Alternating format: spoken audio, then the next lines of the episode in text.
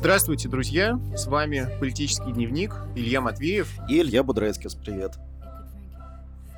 А, наша первая сегодняшняя тема — это Алексей Навальный, главный ньюсмейкер а, оппозиции и, в принципе, главный русский ньюсмейкер, наверное.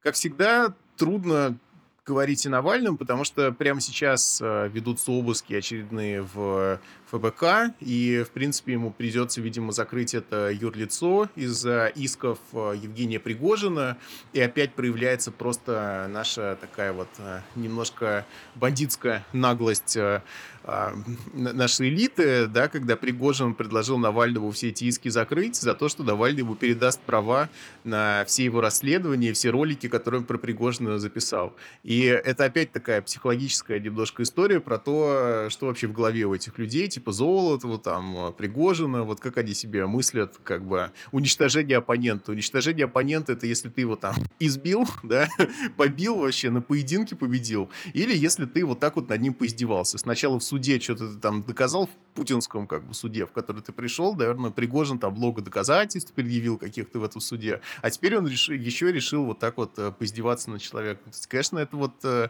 их этика, не очень новая, правда, старая, старая этика вот таких людей. Ну да? да, она немного напоминает э, этику такого хип-хоп нарративного убийства, о котором мы чуть позже сегодня поговорим в нашей программе. То есть важно как бы морально расправиться с оппонентом, вот показать его ничтожество. Но буквально накануне вот этой истории, которая снова показывает, в общем, что Навальный является главной мишенью для властей, что направлены достаточно серьезные усилия для того, чтобы, если не полностью э, э, как бы остановить его деятельность, то э, создать и очень большие проблемы и нейтрализовать его влияние накануне э, новых вот избирательных э, кампаний новых выборов, которые э, будут в сентябре. Вот, э, несмотря на это, э, конечно, Э, с Навальным есть некие проблемы. Снова он находился вот в последние э, недели в эпицентре таких вот этических дискуссий, э, прежде всего в связи с э, его реакцией на арест э, журналиста Ивана Сафронова, реакцией ряда журналистов, и в первую очередь Ивана Голунова, на реакцию Навального в отношении ареста Ивана Сафронова, и, наконец, в реакции самого Навального на весь, так сказать, вот этот вот поток э, а, критики а, его со стороны журналистов. И, э, наверное, всю эту ситуацию нам тоже стоит обсудить, несмотря на то, что, в принципе, уже большое количество самых разнообразных мнений было высказано за последние пару недель. Ну, давай я коротко напомню канву э, всей этой истории. Сначала Иван Сафронов, журналист, с коммерсантовским э, прошлым, который в ведомостях публиковался, э, был арестован э, по обвинению в госизмене. Обвинение, как всегда, непонятное, как всегда, это все секретно, и секретные там э, свидетели, вообще секретные доказательства, и все просто абсолютно секретно. Страда еще интересная, на которой он якобы шпионил Чехия, да, неожиданный выбор страны для шпионства. Вот. А после этого Навальный в своей этой программе «Россия будущего» а, сказал, что очередной бессмысленный журналист, э, которого я творчество даже не помню, а, который к тому же работал работал пиарщиком Рогозина, вот его сейчас обвинили в госизмене. Нет, конечно, нам нужно всем защитить, но вот он бессмысленный немного журналист, и я вообще не одобряю таких историй всех. Вот. После чего Иван Голунов, э, герой прошлого лета, а, прошлого лета или прошлого, уже позапрошлого прошлого. лета? Прошлого лета. А, написал такой пост, в котором сказал, ах так, Навальный, сейчас я докажу, что на самом деле и твоя повседневная какая-то в Твиттере активность, и вообще твои расследования во многом были основаны на статьях э, Сафронова, и накидал ссылки. Вот этот легендарный пост э, с ссылками. Этот пост перепостили все возможно известные журналисты со словами «Спасибо Ване Голунову, умеет разложить э, э, по полочкам, там вообще вот он настоящий журналист-расследователь, как хорошо, что у нас есть Иван Голунов, вот, вот Навального там не спустит ему таких вещей».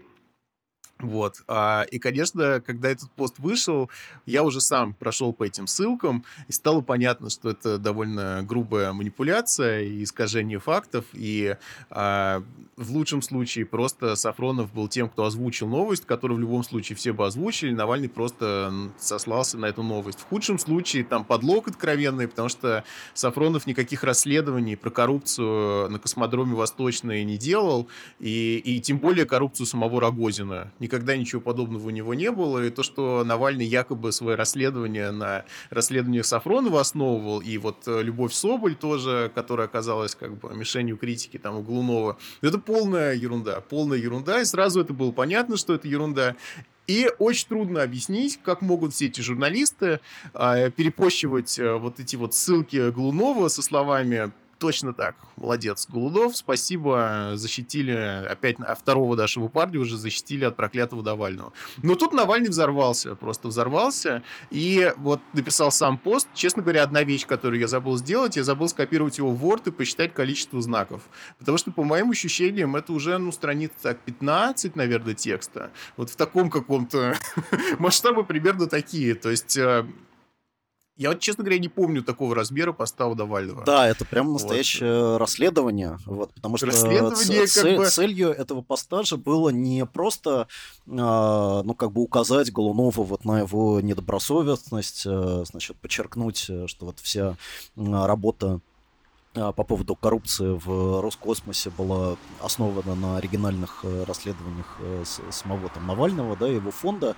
А задача этого поста заключалась в том, чтобы изложить целую а, теорию медиа современных и отношений политики и медиа, там, оппозиционной политики и медиа в а, современной а, России. И, в принципе, mm-hmm. а, мишенью а, этого текста стал не лично Голунов, а стоящая за ним с точки зрения Навального и идентичное полностью ему журналистское сообщество в России, которое, э, оказывается, вообще, собственно, и не нужно, да, потому что mm-hmm. в цифровую эпоху каждый, и в первую очередь сам Навальный, может заменить собой медиа, стать mm-hmm. медиа да, провести mm-hmm. расследование, рассказать о каком-то событии, донести э, свою точку зрения до э, миллионов, и никакая э, специальная каста журналистов, никакой институт медиа независимых, который бы опосредовал отношения между а, значит, э, вот, а, как бы таким носителем этого мнения и народом, да, или политиком и народом,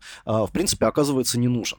Вот, и многие сразу же оценили как бы вот эту теорию медиа, изложенную Навальным, таким типичным примером, собственно, популистского подхода, в mm-hmm. рамках которого действительно любые институты, там, политические, mm-hmm. общественные, там, культурные, которые опосредуют отношения между политиком и лидером, они должны подвергаться вообще беспощадной критике и дискредитации. Mm-hmm. Да, отношения должны быть, э, должны быть прямые, потому что народ должен находить себя в э, лидере.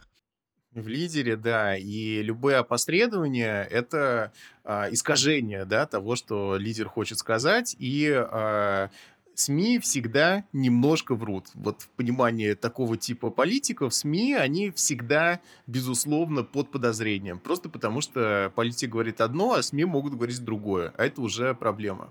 И, честно говоря, вот здесь э, с постом Навального, на мой взгляд, есть э, большая проблема. Хотя а, в комментариях там у меня в Фейсбуке многие мне стали указывать, что я что-то там неправильно понял, что на самом деле Навальный, вот он выделяет хорошую журналистику и плохую ОНП журналистику, как он ее назвал, отбили нашего парня журналистику. И, честно говоря, нету там примеров позитивных что вот такие журналисты хорошие, там просто есть коротко сказано, что, дескать, есть такие журналисты, которые мне очень нравятся. Точка. Все. А дальше идет уничтожение журналистов как таковых. И э, если этот пост внимательно от начала до конца прочитать, складывается картина, что журналисты действительно, журналисты это не профессия, во-первых, потому что в нынешнюю эпоху журналист просто читает Твиттер, переписывает его, а потом просит Навального перепостить в Твиттере то, что он написал. То есть там такой пассаж есть смешной. Журналист журналисты, у них э, никакой претензии нет ни на профессиональную состоятельность, ни на какую-то особую общественную релевантность. Они просто обычные люди, как и все другие люди, обычные граждане, как Навальный пишет. Вот. И, и, и в принципе, журналисты вообще в России плохие. Плохие журналисты, вот они все время с Навальным как бы вступают в конфликты. И с одной стороны, конечно, нужно было уничтожить Голудова в этом посте. Это очевидно. Нужно было разобрать его разбор и показать, что этот разбор ничего не стоит. И это была очевидная такая цель, э, такой низко висящий как бы фрукт, который нужно было Навальному сорвать, вот, и, и вообще показать, э, что Голунов оказался там, собственно, не, не оппозиционером, да, то есть он такой журналист-расследователь, который просто расследует все а, и, и не против особенно нашей власти. И действительно там были ссылки на какие-то общения там с Russia Today, где он говорил, что журналистам быть комфортно в нашей стране. Вот, это все нужно было разобрать, и нужно было кейс Глунова закрыть. Но Навальный вместо этого кейс вообще журналистов решил закрыть, и это большая проблема. Но с другой стороны, а, мне кажется, что а, здесь есть две противоречивых вещи.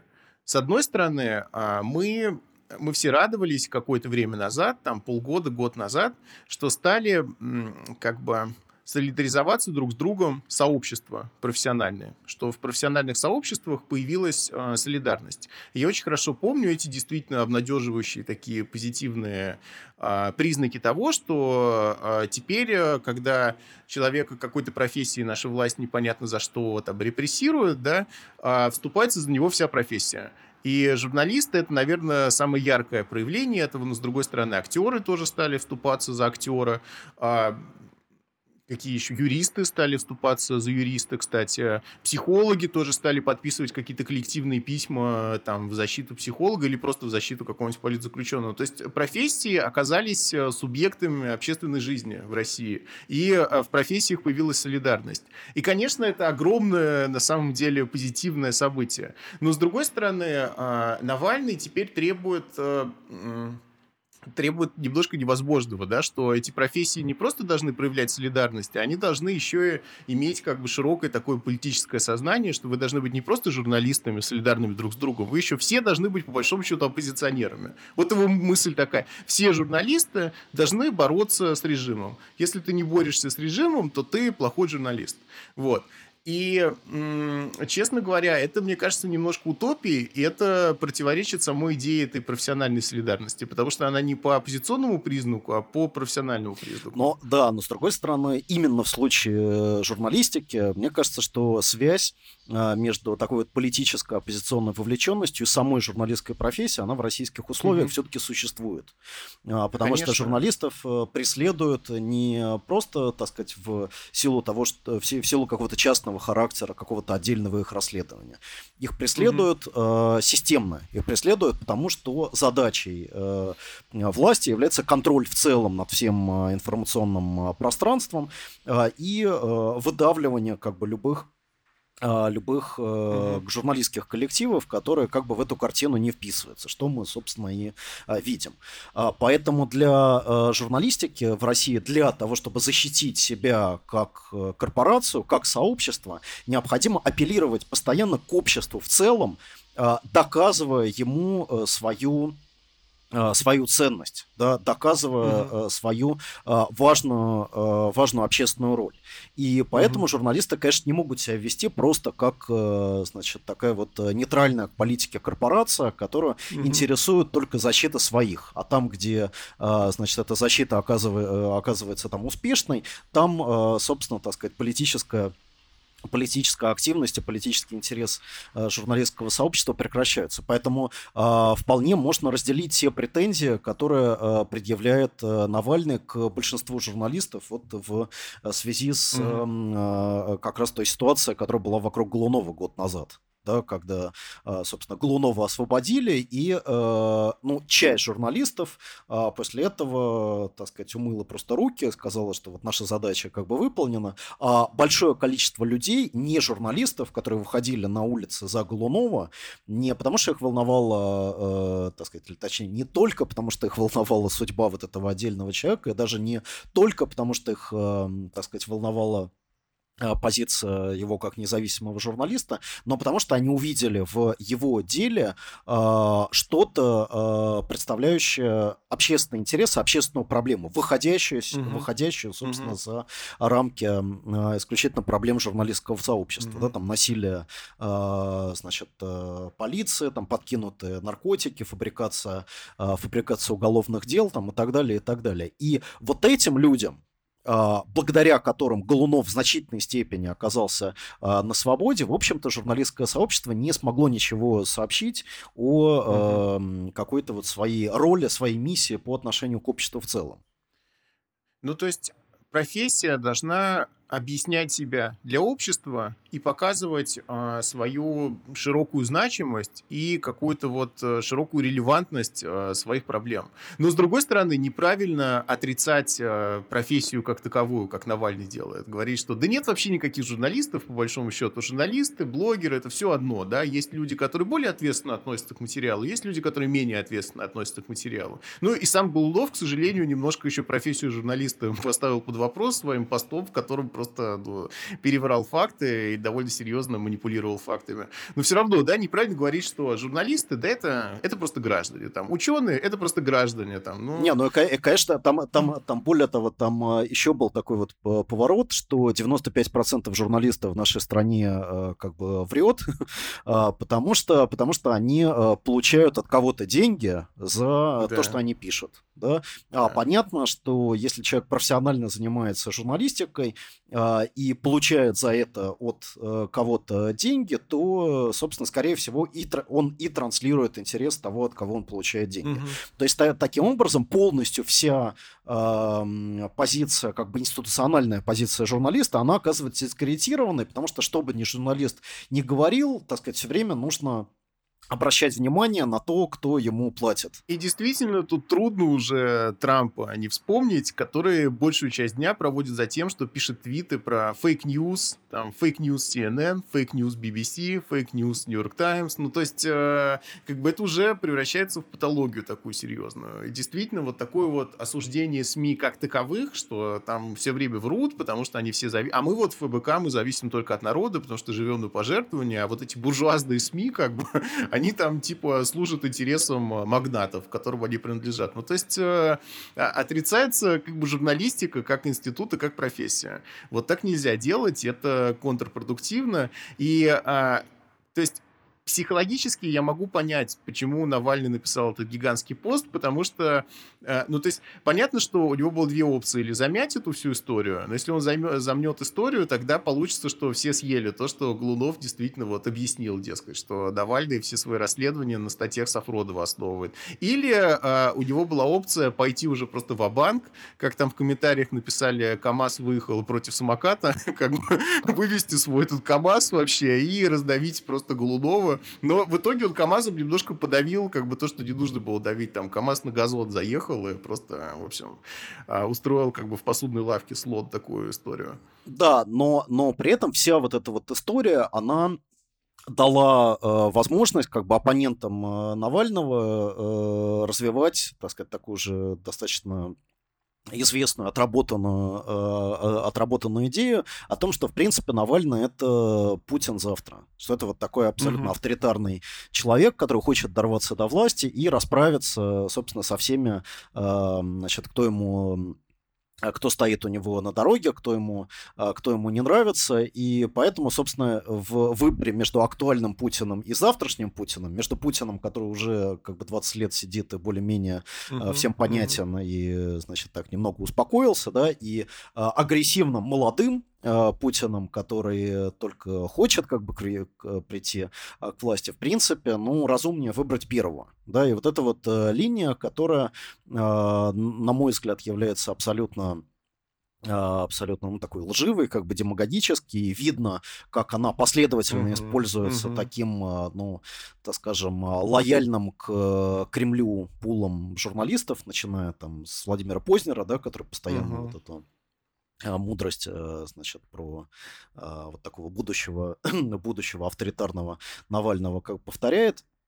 А, в принципе, вот э, тот пост, который он написал, он, э, к сожалению, сыграл на, mm-hmm. на распространителей а, вот этой, э, вот этой идеи, которая, а, конечно, является абсолютно лживой, поскольку она, ну, то есть, во-первых, она эссенциализирует э, как бы власть, да, нету как бы власти mm-hmm. вообще, да, есть власть, э, например, которую передают там семья Ельцина по договоренности Путину в закрытом кабинете, и есть власть, которую человек получает благодаря там какому-то массовому движению снизу после долгих лет упорной уличной и достаточно опасной опасной борьбы с авторитарным режимом, что, ну, как бы один человек отличается от другого, одна власть отличается от другого, достаточно легко понять. Э, тем не менее, mm-hmm. так сказать, вот в этой, э, в, вот в этой демагогии э, все совсем сливается.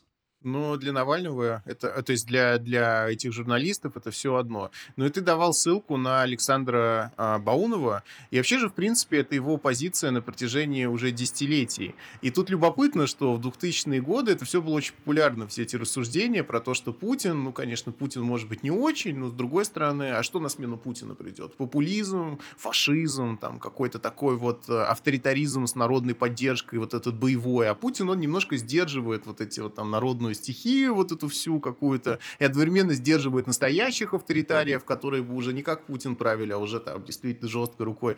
Это все было в 2000-е популярно, а потом Баунову пришлось немножко прикрутить свой этот э, фонтан, когда как бы глупо стало после 2012 года, особенно после 2014 года все эти рассуждения проводить, и тут вдруг он вспомнил, а, у меня была такая вот мысль, как бы богатая, да? сейчас я ее повторю. То есть, понятно, Познер, ну там Познер, там клейма негде ставить, он все время одно и то же говорит, да, там, в общем, э, понятно, понятно, линия последовательна. А вот Баунов и вот эти а, фонд Карнеги вокруг него, как бы интеллектуалы, у них, конечно, ну, то есть они немножко реагируют на повестку, но реагируют э, достаточно детерминированно. И когда они видят повод опять вернуться к этой мысли, они сразу к ней вернутся. И Навальный, конечно, дал им повод. Вот, ну что, да, но не говоря, не говоря о том, что эта мысль в целом, она является очень вредной, потому что она демобилизует, потому что она mm-hmm. лишает э, любую политическую э, активность всякого смысла то что ты будешь, так сказать, долгие годы а, там бороться, выходить на, на митинги, проводить э, время в а, там, полицейских камерах за то, что просто сменить как бы одного популиста на другого, потому что ну, в России базово ничто вообще не меняется. Всегда, все, все, всегда масса оказывается обманута, значит, всегда какой-то авторитарный э, значит, лидер сидит э, во главе страны, все держит в своих руках, поэтому угу. на самом деле ничего лучше для воспроизводства вот этой выученной беспомощности, да, просто придумать сложно, как бы, да, да, конечно, да, такого да, объяснения. Да. И, конечно, если Навальному приспичило уничтожать журналистов, можно было вот здесь провести разделение, что есть журналисты, там, расследователи, какие-то люди, которые в провинциальных СМИ добывают новости, которые потом, между прочим, федеральные СМИ там перепощивают, а есть вот эта колумнистика, аналитика такая, как бы из синктенков, из каких-то экспертных центров, которая действительно в либеральном своем изводе, вот она в основном воспроизводит э, какой-то свой здравый смысл, и там журналистского такого value added, дополнительного какого-то, ну, дополнительного как бы ценности добавленной там очень мало. И, а, и вот здесь можно было бы Навальному с этими людьми как-то разобраться, да, с какими-то вот этаблированными либеральными колумнистами скорее, чем журналистами. Ну, то есть, как и, настоящий да. умный популист, он мог противопоставить массу журналистов. Да, да, да. Да, вот эти 95% э, журналистов, простых, э, честных, как бы ребят там из э, провинции, которые там расследуют и подвергают подвергают своей жизни опасности, и, э, значит, э, нескольким процентам э, каких-то... С, сытым котам от журналистики вообще. Вот это да, нужно таким, было сделать. таким вот да, иде- да, идеологом, да. которые как прикрываются да. также журналистской профессией, хотя на самом деле с вот этим большинством журналистов они ничего общего не имеют. Но он, это... но, он, но он сделал своей статье обратно противопоставление. Он противопоставил 5% нормальных журналистов, 95% значит, лгунов там и проституток. В общем, Навальный ничего не понимает в классовой борьбе, что И сказать. в популизме. Не, не, да, неправильный да, популист. Ну, вернее, популизм просто вещь простая, поэтому довольно популизм, потому что он просто действует. А вот так вот развернуть, что в журналистике да. есть своя популистская классовая борьба какая-то, это, с другой стороны, это богатая была бы мысль, и на самом деле, которая, мне кажется, открыла бы новую грань реальности, потому что об этом пора бы уже сказать, что есть э, действительно такая вот масса журналистов, а есть какая-то вот такая элита, ну, там Кашин, например. Он был на самом деле когда-то журналистом, ну, был же журналист в 2000 год, он там э, развлекался ну, очень, как очень, мог, очень, там. очень давно. Ну, это, да, я говорю, в 2000, скорее в первой половине 2000-х годов. То есть, когда он там, э, было ему там 22, 23, 24, 25, вот он делал репортажи, да. Вот, а потом э, Навальный... Он, он, он понял, что, что гораздо, гораздо более выгодно это производить мнение. Угу, да. Вот. Моральное суждение свои, производить. Да, свои да. мысли какие-то о судьбе да. России, вот э, как бы анализ вот там ситуации, оценки какие-то выставлять. Да, а, да, в да. Навальном там инстинкт э, власти там обнаруживать. Вот, вот это сразу тебя делает индивидуальностью, да, вот заставляет да, людей как-то да. запоминать твое имя. Да. А простые такие вот журналисты-расследователи, э, поскольку они работают с информацией, они производят мнение, поэтому, конечно, они не становятся такими звездами, как Кашин. Абсолютно. Вот, да, и да, к да. ним, в принципе, было бы неплохо э, апеллировать, э, если ты настоящий популист. Да, вот. конечно. А поэтому будем надеяться, что Навальный вот э, усвоит этот урок и да. будет обращаться не к 5% хороших журналистов, а к 95%, 95% обычных журналистов, журналистов да, мобилизуя да, да, да. их против а, небольшой кучки неправильных журналистов. Элитарных, элитарных неправильных журналистов. Да. Вот именно. Хорошо, вот так мы научили Навального. Да, ну, теперь что, будем администрацию президента учить, да, потому учить, что в случае да. с Хабаровском э, у нее тоже в работе э, были выявлены некоторые проблемы. Да, были вот проблемы, проблемы они нашли себя, в частности, в том факте, что э, десятки тысяч людей вот на протяжении последних там уже двух недель выходят на улицы э, Хабаровска. Э, это, ну, совершенно беспрецедентная политическая ситуация в истории самого Хабаровска. Это самое большое политическое выступление, самое массовое, которое там когда-либо вообще происходило. А вот, и э, сейчас мы э, находимся на каком-то вот новом этапе вот этой незавершенной, э, незавершенной такой вот политической драмы. Э, значит, вот буквально вчера был назначен новый э, губернатор из э, Кремля, а, которого должен заменить арестованного э, Сергея Фургала. Ну и, э, конечно, Хабаровская история – это не, не просто региональная история. Это ситуация, которая важна для страны в целом, которая имеет прямое отношение к перспективам умного голосования, к перспективам будущих, вот, грядущих уже в через два месяца региональных выборов. Вот, и поэтому, а, конечно, мы не можем мимо нее пройти, и, угу. наверное, стоит ее подробно обсудить. Ну, опять небольшая предыстория. А, события развивались следующим образом. В российской а, электоральной авторитарной системе выбрать своего губернатора это до последнего времени было практически невозможно. И на каждом в каждом цикле региональных выборов был или ни одного такого человека не было, который стал бы народным губернатором, как это называется теперь. То есть есть у нас единорос, а есть народный губернатор. Вот такой вот протестный народный губернатор этого или вообще не происходило, или был э, один такой человек, но потом произошла пенсионная реформа 2018 года, которая опустила рейтинги Единой России, в принципе, отправила в пике там рейтинги власти, и э, на выборах сентябрьских в 2018 году произошла беспрецедентная ситуация, когда четверых таких губернаторов народных выбрали. И в одном случае с Ищенко а, в Владивостоке его тоже выбрали, но потом немножко подправили ситуацию эту, да. То есть э, в общей сложности пять человек таких было, получается. И, э, и действительно это было беспрецедентно прецедентно для нашей политической системы, которая не создана, вообще говоря, для того, чтобы там губернаторы менялись, э, тем более в результате протестного голосования. Тем не менее, это произошло, что говорит о том, что э, выборы в России – это ну, история сфальсифицированная, но не до конца. Вот то, что Навальный, опять, это человек, которого только что ругали, но все-таки вот он прав в этом, да, он долго доносил э, это до тех, кто не верил в умное голосование, он говорил, понимаете, электоральный авторитаризм, сейчас попробую объяснить. Политологи говорят, что а, выборы, конечно, власть на них сменить глобально нельзя в такой системе, но при этом а, эти выборы все равно в какой-то степени реальность отражают, поэтому в выборах надо участвовать, но таким причудливым способом. Вот Навальный это все объяснял, и на самом деле эти губернаторские выборы 2018 года это доказали, и одним из э, новой когорты этих народных губернаторов был Фургал как раз который до этого был абсолютно системным политиком, тем более в ЛДПР,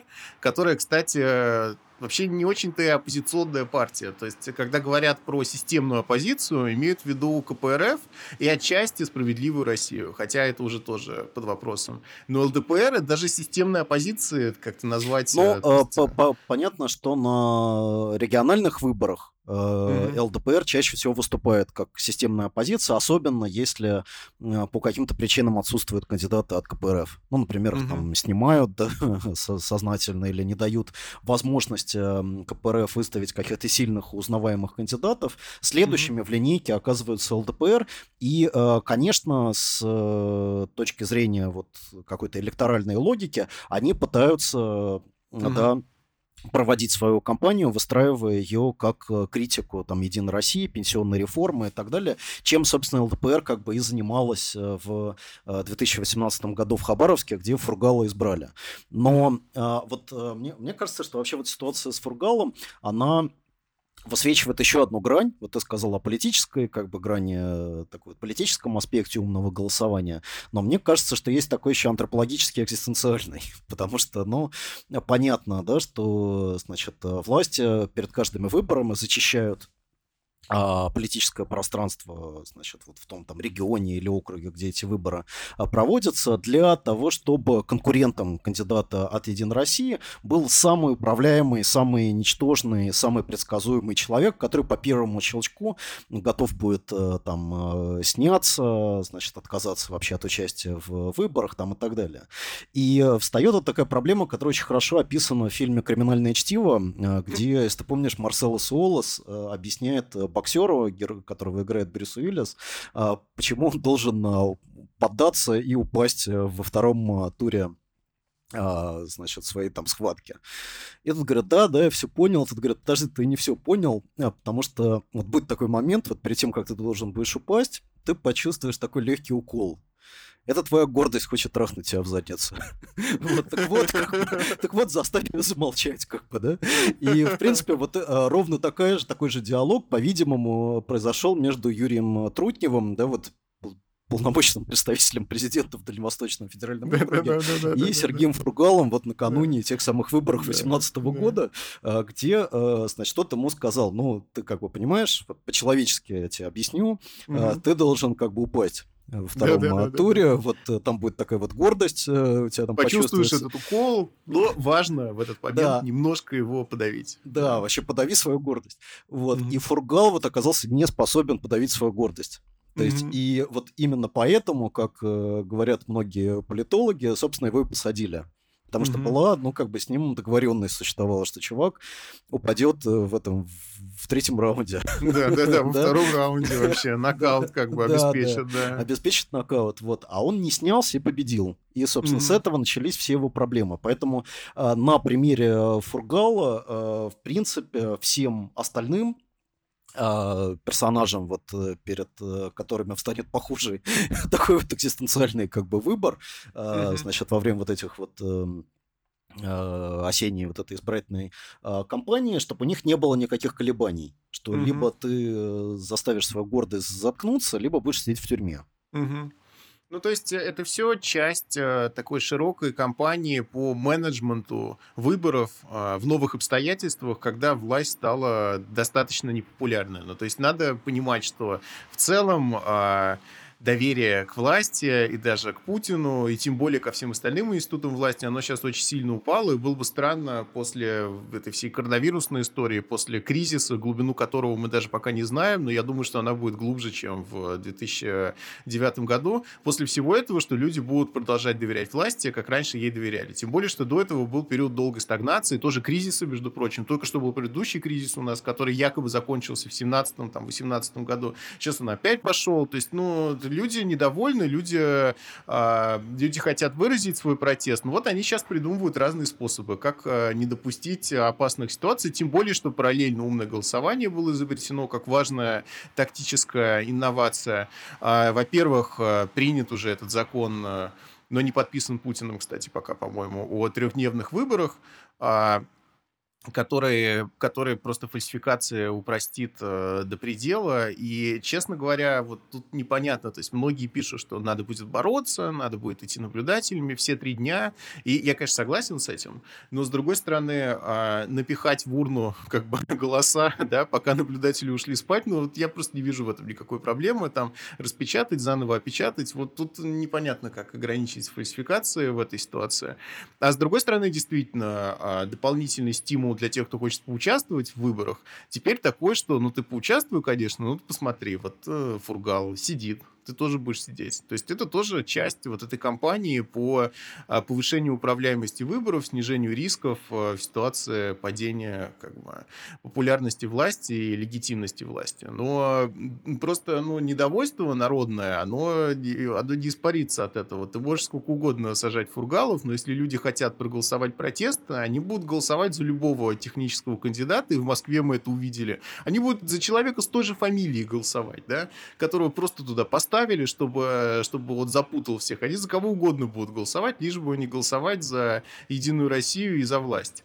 Вот. И на самом деле, опять же, вот э, Навальный, как бы мы выругали, сейчас опять немножко я его похвалю, потому что тоже а, интересный же момент был в том, что после вот этого голосования по поправкам Навальный сказал, сейчас будут региональные выборы, региональные выборы будут точкой политизации, нам нужно бросить все усилия на региональные выборы, нам нужно в них участвовать, и потом выходить на улицу, когда будут фальсификации. И что мы видим? Да? Эхо предыдущих региональных выборов действительно оказалось мощной точкой политизации. Вот. И в этом плане его анализ был совершенно правильным, что а, политизировать будут выборы, на которых э, люди действительно пытались выразить свое мнение и которые при этом сохраняли какую-то связь с реальностью. Расфургал смог э, на них победить. Да? То есть э, вот то, что выборы, на которых применяется умное голосование или на которых массовое протестное наказание, голосование, они могут политизировать людей. Да, но здесь, здесь еще такая есть проблема, что э, ну, как бы хорошо, вот это вот новое законодательство позволяет э, там э, проводить массовую фальсификацию э, выборов, но для того, чтобы эта фальсификация была проведена, нужна абсолютная лояльность а, тех людей, которые на местах как бы будут ее проводить. И mm-hmm. мы видим, что э, то, что как раз происходило в этом году с голосованием по поправкам в отдельных регионах, в том числе в Хабаровске, да, где был один из самых э, низких э, процентов поддержки mm-hmm. поправок в Конституцию, это то, что, э, ну, э, как бы вот местные там власти, местная администрация, они э, прав... начинают проводить такую вот тактику пассивного, пассивного сопротивления да, mm-hmm. то есть, которая выражается в том, что они, э, ну, либо вообще не фальсифицируют э, реальные результаты, э, либо э, фальсифицируют их по минимуму для того, чтобы показать, э, на самом деле, настрой, реальный настрой жителей этого э, региона Кремлю. Mm-hmm. Это то, что произошло, например, в Ненецком автономном округе с 40 там, с небольшим процентами поддержки э, путинских поправок. Это то, что произошло там в э, Якутии, в в том же вот Хабаровском а, а, крае, которые показали достаточно низкие цифры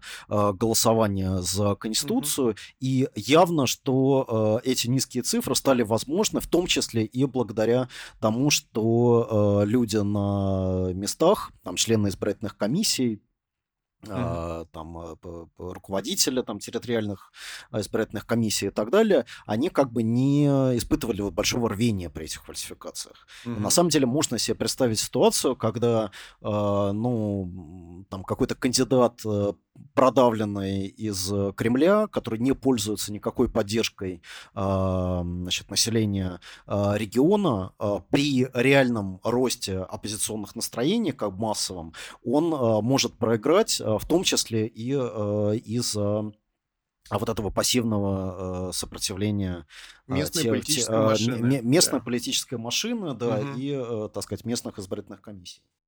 Ну, то есть э, система трещит по швам как бы они ни пытались ее сейчас даже не залатать, а просто забить там гвоздями какими-то и сделать вид, что все хорошо, все равно система трещит по швам, и а, люди политизированы, и эта политизация перекидывается на другие регионы, и теперь а, каждые выборы, по сути, могут превратиться вот в такую пороховую бочку. И а, несмотря на то, что Кремль действует самыми жесткими, самыми просто тупыми методами, там, всех посадить, все разогнать, всех не допустить, все сфальсифицировать, там, там вбросить, переписать или э, в некоторых местах по, на голосовании по поправкам было так, что, судя по всему, там не считали вообще голоса тоже интересная такая вещь. Я слежу параллельно за э, статистикой, э, за, за Фейсбуке обсуждениями там, математиков и людей, которые интересуются электоральной статистикой. Они довольно убедительно показывают, что были города целые, в которых...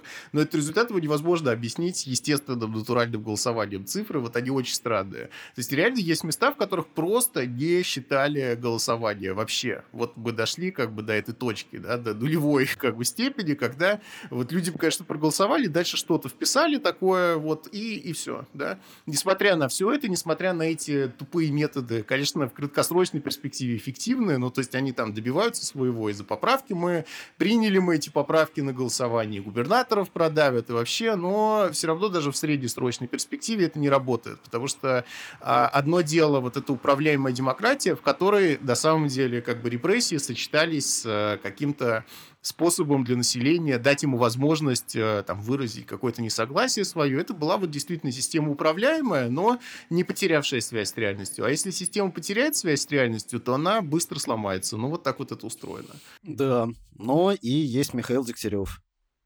Так, вот, главный, про главный герой, ну, да. главный герой последних двух дней, э, человек, который закончил э, тоже вот хорошее образование, Институт мировых цивилизаций, Это такой специальный партийный университет при партии ЛДПР. Вот, и, в общем, вот э, он э, стал сейчас новым хабаровским губернатором. Не имеет он никакого отношения к Хабаровску, а имеет отношение к а, партии ЛДПР, в которой он длительное время как бы делал, делал карьеру. И, э, конечно, как мне кажется, его назначение, оно ну, связано с, отчасти с тем, что вот эти партии, э, такие вот системные партии в а, значит, рамках вот этой э, уже явно входящей в кризисную фазу, да, вот э, системы как бы управляемой э, демократии, они э, все-таки пытаются, ну, как-то отстаивать свои э, свои права, да, они как-то mm-hmm. пытаются отстаивать свое место, э, пусть и скромное, внутри этой э, системы. И вот это выступление э, Жириновского в Госдуме, в котором он сказал, что мы дали вам Конституцию, а вы нам, типа, ну как, вместо этого наручники, вы должны нас как бы, ну, как-то поощрить, да, вы, mm-hmm. так сказать, должны как-то учесть э, ту э, роль, э, которую мы играем, и относиться к нам с уважением. Вот. И мне кажется, что то, что в итоге на место арестованного Фургала был назначен человек из ЛДПР, связано не только с попыткой вот таким вот образом успокоить значит, жителей mm-hmm. Хабаровска, но и с данью вот этим системным партиям, чтобы они чувствовали свою, ну, хоть какую-то причастность, так сказать, к а, вот этой вот э, существующей политической модели, чтобы какое-то место хотя бы у них оставалось, потому что если э, ну, все э, результаты выборов будут э, действительно вот э, э писаться в, э, вне зависимости от э, того, как реально э, люди голосовали, и у э, системной оппозиции не будет вообще никаких шансов uh-huh. так сказать, победить вообще ни, ни на каком э, уровне, но действительно становится непонятно, uh-huh. а, а в, в чем как бы роль, почему она должна выполнять какие-то свои обязательства перед э, властями только для того, чтобы просто ее не посадили там в, в, в тюрьму, да, только, только вот э, только это будет последним аргументом. Угу. Вот, а, ну, конечно, Дегтярев это интересный, интересный персонаж, который, э, несмотря на то, что он явно а, значит, готовился к какой-то государственной карьере, на нее рассчитывал, все равно представляет собой, ну, такого странного, такого немного фриковатого, да, вот Угу. Uh, немного такого фриковатого человека, который по uh, своей внешности, манерам, вот он очень похож на главного героя uh, фильма «Заводной апельсин». То есть такой как бы... Ну, такой как бы кино, киноподонок. Такой. Слушай, ну ты, ты классного сейчас актера назвал. Подожди, Илья, не будем разбрасываться этими комплиментами вообще. Как его там звали, я забыл. Малькольм Макдауэлл. Да, Макдауэлл, точно. Ну, да, слушай, ну, конечно, ну... конечно, такая вот э, российская провинциальная такая вот копия да, Макдауэлла. Много, вот, да. Тем более я говорю не о самом актере, а о том, э, о образе, том, да. образе, да, который был создан в фильме «Заводной апельсин». Угу. И, э, в принципе, да, Дегтярев тоже похож на такого вот такого вот беспринципного, циничного, как бы а, туповатого и такого нагловатого как бы подонка с такой совершенно не меняющейся такой ухмылкой как бы на а, лице, который э, в принципе, э, конечно, является очень таким вот э, узнаваемым, очень характерным типажом для современного такого вот российского правящего класса. Хорошо, Илья, вот мы с тобой заговорили о подонках и о типажах. Видимо, это и будет переходом к нашей третьей теме. А третья наша тема — это рэп. И я даже бы сказал easy рэп. Вот так вот мы просто с а, Ильей решили обсудить эту тему. Раз а, а, легко записывать рэп-музыку, как нам показал исполнитель Моргенштерн, наверное, не очень трудно будет ее обсудить. Поэтому у нас будет easy дискуссия о рэпе. А, ну, на самом деле, что, что нас побудило об этом говорить? То, что а, пока мы сидим и обсуждаем а, политику, или мы обсуждаем даже, может быть, культуру, типа фильма «Джокер», и, там, фильма «Паразиты», что у нас еще было в нашем культурном блоке, не очень большом пока. А в культуре происходят события свои. События эти вообще не остановить, и меняются лица, меняются звезды и герои. И сейчас появилась новая звезда по имени а, Алишер Моргенштерн, вот, которая а, уже подписчиков имеет не просто больше, чем Алексей Навальный, например, а в два раза больше подписчиков на Ютубе, чем основной канал Алексея Навального. И и как-то я сначала даже не знал, что есть такой человек. Не знаю, как ты, я пришел к Моргенштерну в своей жизни. Мы сейчас обсудим эти истории, да. Но я, честно говоря, вообще не знал даже, кто он, и более того, не слышал даже его имя. Потому что раньше вот как-то Фейс, там это все было там на слуху, мы обсуждали уже этого Фейса, а потом э, Моргенштерн я даже не слышал. А потом вот я послушал, я погрузился в этот волшебный мир Моргенштерна и послушал много очень его записей, посмотрел на Ютубе много видео, не смог уже остановиться. Моргенштерн, конечно, за затягивает. А, да, Моргенштерн, конечно, затягивает. Это же вот весь вчерашний вечер, э, готовясь к нашей передаче, провел в, в компании как бы Моргенштерна, как бы его, его творчество. Вот, но э, мне кажется, почему это такой вот важный, э, важный герой, конечно, заслуженно популярный, то есть я, безусловно, считаю его талантливым э, человеком, э, потому что э, это исполнитель, который смог э, как бы обнулить э, все попытки найти э, в современной музыке э, ну, какие-то смыслы, вот, связанные с, э, с поколением. Да, mm-hmm. вот если вспомнить там недавних как бы героев, там какого-то Фейса или э, кто там еще был там до него, вот, то, э, ну, в обсуждении как бы этих э, персонажей э, был еще какой-то элемент э, э, серьезности, да, что mm-hmm. вот, э, значит, слушая Фейса, можно как бы задуматься о том вообще, к чему мы идем, да, что да, да. там, что на уме там у молодых у молодежи, что-то молодежи, они, да, да, что-то, да, что-то да, они да. понять и так далее. Вот как бы Моргенштерн, в принципе, вот первое впечатление, которое он производит, и которое, собственно, полностью совпадает с его месседжем, а, это то, что вот этого делать как бы не нужно, потому что это абсолютно бессмысленно. Да, никакого, никакого значения в происходящем просто как бы нет. нет. А, про поколение ничего не понятно. Про поколение, про поколение вообще ничего не понятно, потому что это mm-hmm. поколение способно производить только абсолютно а, абсолютно бессмысленную, как бы, помоечную продукцию, да, и, mm-hmm. собственно, в карьере самого Мартинштерна вот эта граница между, а, между критикой и производством критикуемого, она полностью, полностью демаркируется, полностью исчезает, да, то mm-hmm. есть, в принципе, вот э, Мартинштерн действительно стал популярным именно как э, критик современной культуры, да, как человек, mm-hmm. который последовательно и, ну, как бы очень талантливо, ярко показывал, что любую э, хип-хоп э, там, или поп-композицию можно сочинить там на коленке в самой э, примитивной программе там за э, 5 минут. Э, собственно, затем э, стал mm-hmm. тем, э, кто сам стал записывать сам, именно стал такие записывать композиции. именно да, такие да, да. композиции, и именно благодаря этому стал успешным, признанным там признанным да, человеком.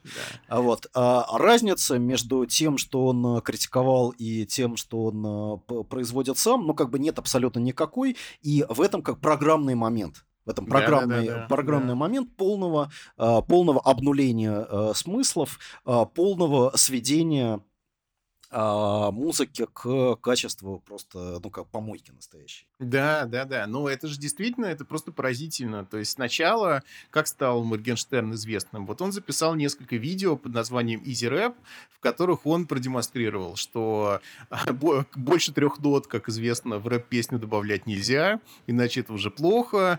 А, там бас можно просто скопировать, это тоже все будет хорошо. А слова придумываются, слова не придумываются вообще, это просто какие-то между междометия нечленораздельное. Вот, э, клип это, ну, как бы, запишем в подъезде, и все это просто очень похоже действительно на всех этих рэперов других, которых Моргенштерн критиковал. И тогда он как-то всерьез, да, говорил о том, что, ну, просто там нельзя так делать, есть с этим какая-то проблема. А дальше он сам стал делать именно это, и в этом, мне кажется, есть дополнительное перверсивное удовольствие, как бы, для людей, которые вот слушают его музыку, а, что они одновременно ее слушают, и одновременно они понимают, что это просто там, ну, просто ниже нуля какое-то такое произведение, вот. И, и сам же Моргенштерн им объяснил, что оно ниже нуля. И они, как бы, ну, я даже не знаю, в какой-то ну, цинический разум, да, то есть, когда я думал об этом, я думал о Слоттердайке, о Жижике, которые раскрыли нам а, механизм современной идеологии,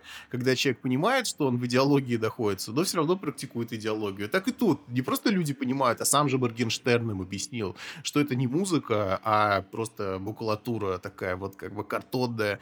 И, и они ее слушают, и они понимают, и продолжают слушать. И это действительно вот механизм современной идеологии, обнаженный так ярко, как э, давно уже этого не происходило. Ну да, действительно основная вот идея слов Слоттердайка, того, что он называет циническим разумом или просвещенным ложным сознанием, mm-hmm. состоит в том, что а, ты понимаешь, что что-то является ложью, что что-то является не настоящим, произведенным, и тем не менее mm-hmm. ты продолжаешь это воспринимать, как будто бы это является настоящим. Mm-hmm. Да, то есть цинизм а, уже не а, перестает быть проблемой. Он становится mm-hmm. просто тем режимом, в котором мы принимаем действительность да, угу. то есть критика и выявление неподлинности там чего-то там происходящего, да, а, оно не а, создает для нас проблему, не препятствует а, нам угу. в слиянии как бы с этим происходящим, в слиянии с действительностью, но наоборот, угу. собственно, и становится той формой, в которой э, примирение и усвоение угу это в действительности происходит.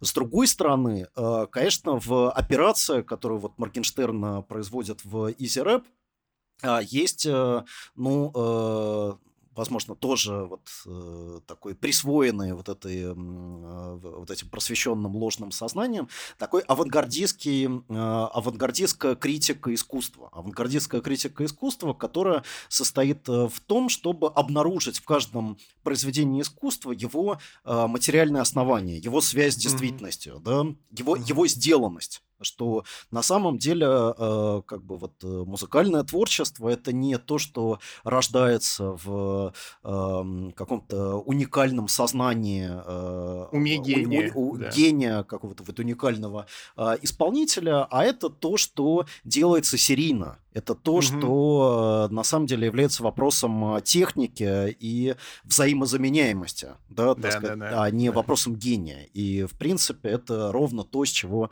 там, например, например, авангард э, начинал, когда Марсель Тюшан представил э, как бы произведенный на заводе унитаз в качестве э, произведения, произведения искусства. Да, но дальше-то сам Моргенштерн после этого начал железной последовательностью говорить, ну я, кстати, гений, ну, то есть так выяснилось, он еще так говорит об этом, интересно, говорит, ну, посмотрите, все, все указывает на то, что я гений. А как отрицать, да? Вы видели просмотры, прослушивания, там, сотни миллионов уже. Наверное, сотни миллионов у обычного человека не будут, значит, я гений. Вот, Как, какие, какие контраргументы? Я гений. я звезда. Мне очень понравилось, как он пришел к э, Урганту. И а, это же тоже забавно. Вот это глубоко искусственная эта история, когда все хлопают, и приходит а, гость на такую программу. Сам Ургант свою программу скопировал с а, чего там, Saturday Night Live или с чего. Вот. И, и это уже в Америке все делается. У нас в России повторили этот формат, когда сидит Ургант, он приглашает, там кто-то приходит, все хлопают, все улюлюкают, да. И обычно это все происходит, то есть все готовы разыгрывать эту роль и показывают, что да, там я звезда, вот я очень рад, что мне все рады, меня, меня любит народ. И приходит Моргенштерн тоже, да он уже это тоже совершенно сознает. То есть все хлопают, улюлюкают, он говорит, посмотрите, смотри, я звезда. Ну, вот так, так получилось просто. Вообще, действительно же любопытно. И потом говорит, я гений. А, а как отрицать? Я гений. Уже 500 там миллионов прослушиваний или что-то типа того его этого альбома. Вот я гений. Сначала он показал, что а, какой там гений, если это в музыкальной программе можно скопировать просто эти штучки и получится музыка, а потом говорит, ну все-таки я гений. Вот так но, получилось. Э, да, но это на самом деле тоже очень важный момент, потому что гений само понятие гения оно угу. исходит из того, что он каким-то образом отличается от своего времени, от своей эпохи, от угу. людей, которые его окружают. Он привносит какую-то новую идею или какой-то новый принцип. Именно в этом состоит как бы его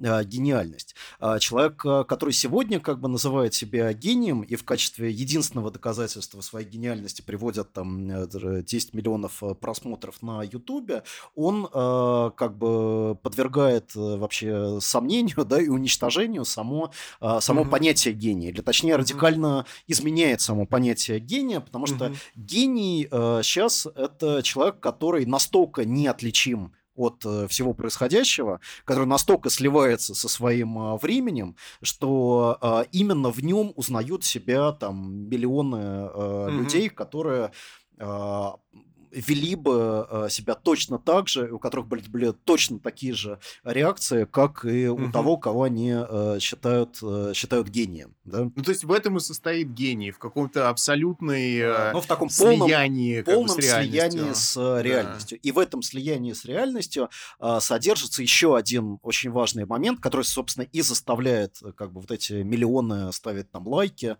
платить там какие-то деньги, вообще в целом доверять как бы этому человеку. Это момент, э, ну, как бы правды. Да, то есть. Моргенштерн – это человек, который никогда не врет.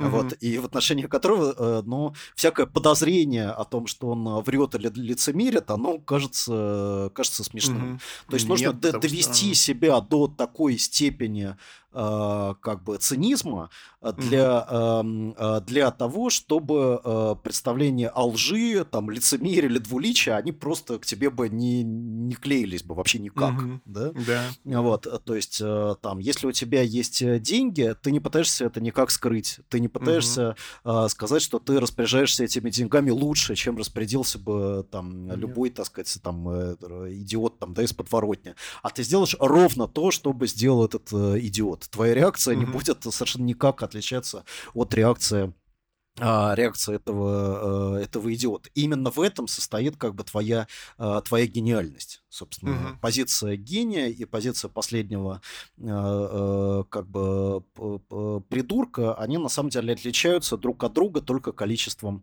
количеством лайков в Ютубе. Больше никаких да. как бы отличий, больше никаких да. отличий да. не существует. Все остальные отличия, они кем-то изобретены, они являются частью, частью обмана, они фактически прикрывают как бы лицемерную Uh-huh. А, а, так сказать, лицемерную позицию а, того или иного а, исполнителя, который пытается возвыситься над, а, значит, над толпой, возвыситься над своей эпохой и каким-то образом себя ей противопоставить. Uh-huh. Вот. И вот ну, именно есть... этого Моргенштерн не делает.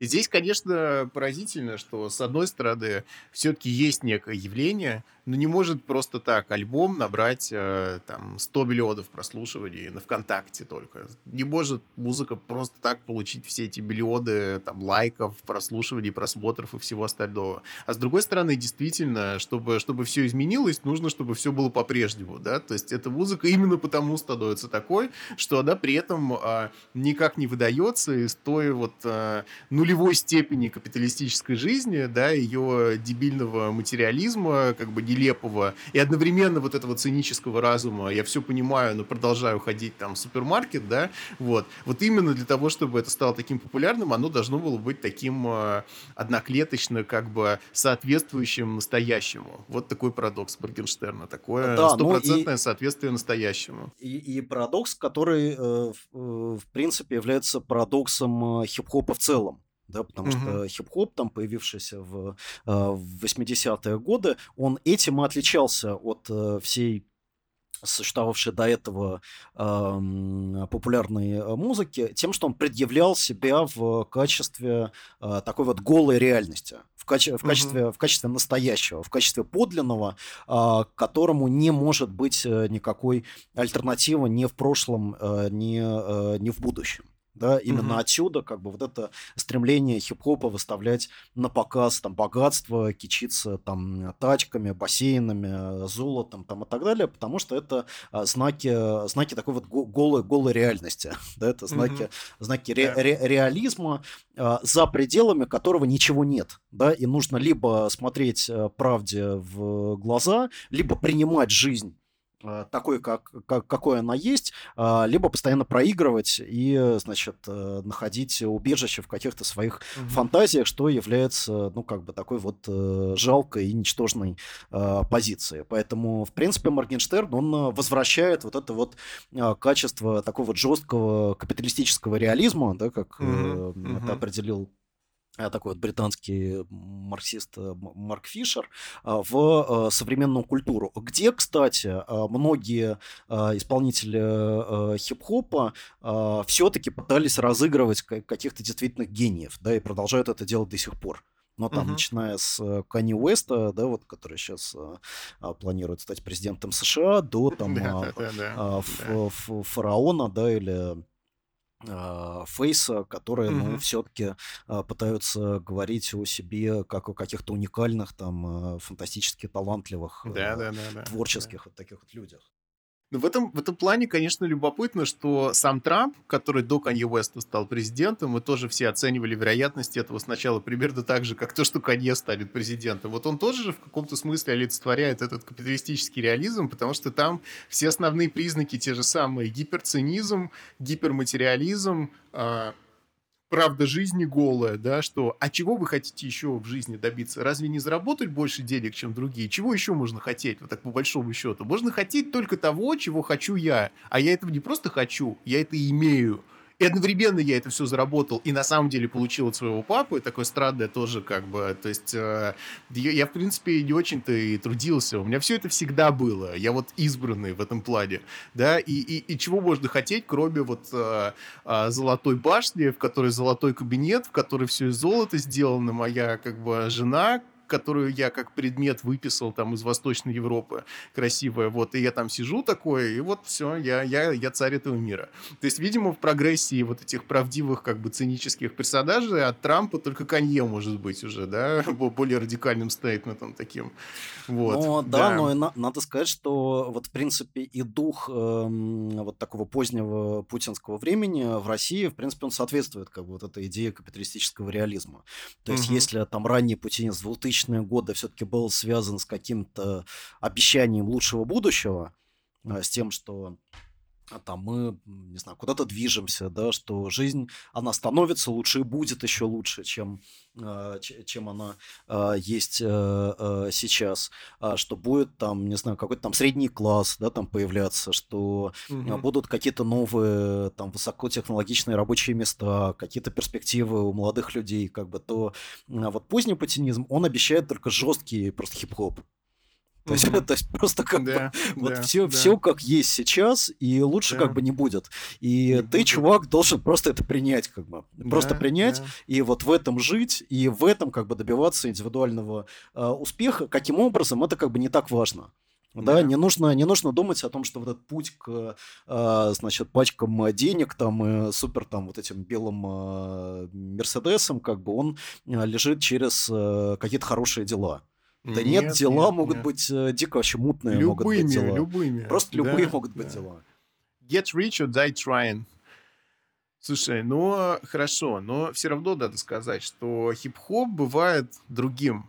И последний хип-хоп-артист, э, на которого я обращал внимание, ну, кроме группы «Кровосток», которую, конечно, постоянно слушаю, как э, гениев как бы нашей русской поэзии, это Киллер Майк, который тоже, вообще говоря, рэпер, но э, это другая, э, другая модальность, то есть э, это как бы рэпер-пропагандист, который э, я думаю, что несколько процентов популярности Берни Сандерса лично с усилиями Киллер Майка связаны, и Ранда Джуэлс, вот. И, и тут, конечно, непонятно, да, то есть в какой момент вот эта абсолютная как бы обреченность на настоящее превращается все-таки в утопическое начало, которое у Киллер Майка присутствует, его знаменитое видео в поддержку Берни, которое записано для предвыборной кампании, а, где он говорит, что а, будущее не, не в будущем, а будущее сейчас уже наступило, и больше не надо ждать, нужно, нужно требовать и нужно действовать. Вот в какой момент, да, вот абсолютное как бы слияние с настоящим превращается в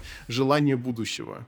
Ну Непонятно. да, потому что, конечно, весь э, хип-хоп не сводится к Моргенштерну при всем уважении, mm-hmm. да, и ну, вот я лично, я люблю и, ну, старую школу, да, из Cube mm-hmm. часто слушаю, там, Cypress Hill, да. вот, э, постоянно они остаются для меня актуальными, любимыми исполнителями, и, конечно, у всех у них присутствует очень мощный момент социальной критики, да, и в этом смысле этот э, реализм, он становится не капиталистическим реализмом, а критическим реализмом.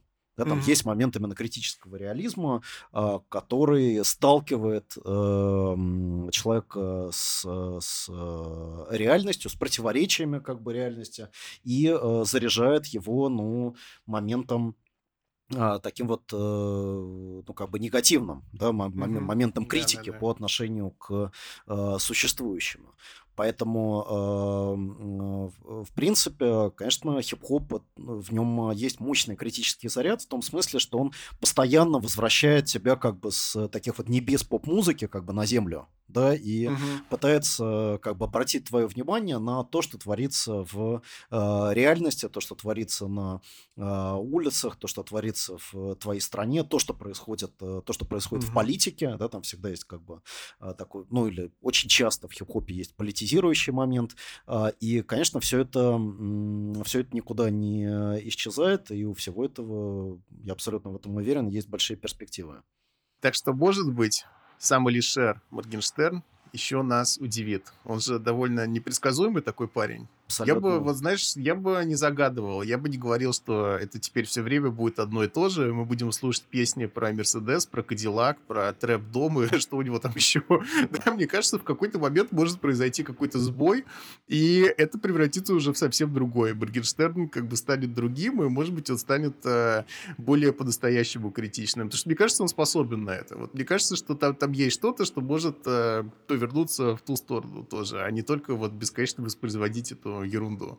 Да. Почему-то мне так кажется. Да, да, я вот. с тобой согласен. Я верю в, в талант как бы этого человека и в его достаточно глубокое понимание вот актуальных mm-hmm. культурных и социальных э, процессов, которые не дадут ему окуклиться, которые не дадут ему а, значит, шанса вот остановиться на а, достигнутом. А то, что он показательно вот отказался от 10 миллионов, а, которые мы предложили за голос поддержку поправок в Конституцию, хотя, в принципе, я думаю, что вот а, он мог бы записать какой-нибудь а, ролик за поправки в Конституцию, который бы сыграл, сыграл да, да, да, критическую роль, как бы даже, возможно, большую, чем вот такой вот показательный отказ, но все равно все это свидетельство, да, в общем, да. о том, что этот человек еще может нас э, удивить и э, скорее э, сохраняет какой-то вот э, критический, угу. критический взгляд на действительность. Да. В общем, вот так сегодня мы поучили Навального, поучили администрацию президента и поучили Моргенштерна. Да. Вот мы любим просто сегодня... учить людей, что поделать. Да. да, да, но надеемся, что наши советы, они были полезными для, для всех. Хорошо, поэтому оставайтесь с нами, делайте репосты, сделайте нас такими же популярными, как Моргенштерн. Мы тоже любим хайп, миллионы лайков и вот э, купаться в деньгах. И на самом деле хотели бы с Ильей тоже жить в нашем трэп-доме, в котором будет хорошо оборудованная студия, в котором мы наконец будем записывать не только подкасты, но и видео, и свой видеоканал откроем. Вот, так что помогите нам стать Моргенштернами политического комментария. На этом все. Пока. Пока.